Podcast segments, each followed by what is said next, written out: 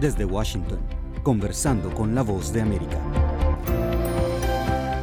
¿Qué tal amigos? Soy Yoconda Tapia. Bienvenidos a este encuentro para profundizar las noticias y a través de una conversación entender mejor la situación que plantean los hechos que cubrimos diariamente. Hoy hablaremos sobre los migrantes en la frontera norte de México, específicamente en Ciudad Juárez, que es el último punto fronterizo de uno de los ingresos a Estados Unidos. Hay diferencias entre las fronteras sur y norte de México, y el recorrido que realizan los migrantes es muy largo y penoso, pero al llegar deben tomar una decisión que a veces es difícil. Sobre el tema, Sara Pablo entrevista a Santiago González Reyes, director de Derechos Humanos en Ciudad Juárez, y abordan los diferentes escenarios de este tema. ¿Qué tal, Santiago? ¿Cómo está? ¿Qué tal, Sara? A la orden. Preguntar, Santiago, ¿cuál es la situación en la frontera norte, particularmente en Ciudad Juárez? Hace unos días se cerraron algunos cruces fronterizos debido a la gran cantidad de migrantes que intentaban cruzar a Estados Unidos. Bueno, cabe destacar que la situación del sur del país es una situación muy distinta a la del norte del país. son pues casi 2.000 kilómetros de diferencia y, una circunstancia en el tema migratorio completamente distinta.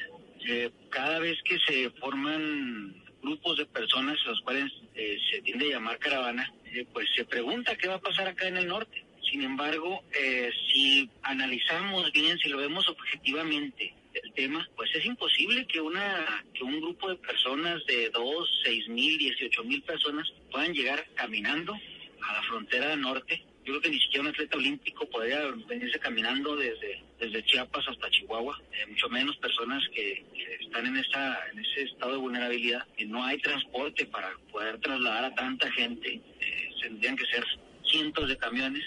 El tren pues tiene todas sus vicisitudes y todo su problema logístico para, para poder eh, abordarlo. La gente que llega hasta acá este, pues nos platica, ¿verdad? Cómo el tren de repente hace escalas, de repente se detiene, los bajan no hay cupo para toda la gente. Entonces es muy distinta la situación. En este momento los albergues en la ciudad, puedo decir que de los dos espacios que tiene el gobierno municipal, pues no pasan del 30% de ocupación. Es una ocupación bastante baja, principalmente ahorita por las temperaturas. La temperatura te impide totalmente subirte a un tren, dado que estamos eh, en situaciones de bajo cero, eh, y pues eso sería pues una, una situación completamente ya atentar contra tu vida, no sé, subirte a un tren en estas condiciones. Eso implica pues que está llegando muy poca gente y que pues la situación a raíz también del posiblemente, porque nosotros no somos el gobierno municipal, pero posiblemente a raíz de estas eh, reuniones binacionales, pues también hemos visto que ha bajado el flujo y ha habido algunos ajustes en el trabajo que está haciendo Nacional de Migración. ¿Ustedes como autoridad municipal se han enterado o han visto estos traslados que realiza el gobierno mexicano de migrantes que se encuentran ya en algunas entidades del norte y los regresan al sur del país? Eh, no, es complicado para nosotros eh, poder tener un registro o, tener datos sobre las deportaciones, dado que se hacen, pues, si son de Estados Unidos, pues van de Estados Unidos a los países de origen, ¿no? En este caso, lo que nosotros podríamos detectar serían repatriaciones que no las hemos visto aún, o por el momento es muy pronto para ver efectos muy concretos de, de esas reuniones nacionales, porque además, históricamente, y esto ha sido desde que inició este fenómeno en 2018, los flujos han, ah, disminuyen en estas fechas. Estas fechas año con año son de, estar en el 10, en el 20% de, de ocupación en los albergues y de ver poca gente ve en las calles, principalmente por el clima o por algunas otras situaciones que pueden ser multifactoriales, pero que son fechas de muy poca gente y así lo estamos viendo en este momento. ¿Qué pasa con esta situación que se dio a finales del 2023 en la que se vieron afectados algunos cruces, sobre todo ferroviarios, y se cerraron debido a la gran cantidad de migrantes? Hubo un cierre, eh, me parece que un fin de semana, pero ya hace como un mes, y fue solamente, me parece que un día. Eh, inmediatamente bajaron los flujos. Estamos, no quiero ser eh, demasiado, echar las campanas al vuelo, no presumir demasiado, pero ciertamente que, es,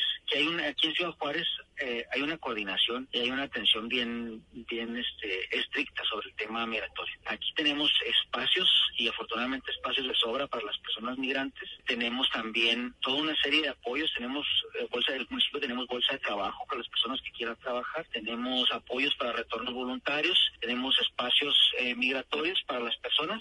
Entonces, eso impide que haya un campamentos, que haya invasión de, lugares desocupados o que haya un exceso de personas pidiendo en, los cruceros. Generamos, tratamos de generar y, la experiencia que tenemos en el fenómeno, pues que hemos estado trabajando desde el 2018 nos permite ir previniendo, no en su totalidad, porque pues así, así es esta situación en el tema humanitario, no puedes prevenir al 100%, pero las tendencias sí te van dando eh, a, un cierto orden, en el sentido de cualquier persona aquí en Ciudad Juárez, migrante eh, o no que quiera trabajar, pues siempre hay un, un espacio disponible. Cualquier persona que llegue a la ciudad, pues hay un, hay un espacio en un albergue y cualquier persona que quiera regresar, pues igualmente eh, tenemos las posibilidades para eh, apoyarlos en su retorno, mientras siempre y cuando sea voluntario. Muy bien, Santiago. Pues muchas gracias por tomar la llamada.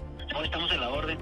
Gracias a Sara Pablo por esta entrevista con Santiago González Reyes, director de Derechos Humanos en Ciudad Juárez, México, con un enfoque en los migrantes que siguen llegando a esa ciudad fronteriza, enfrentando un futuro incierto y decisiones que pueden cambiar completamente sus planes y sus vidas.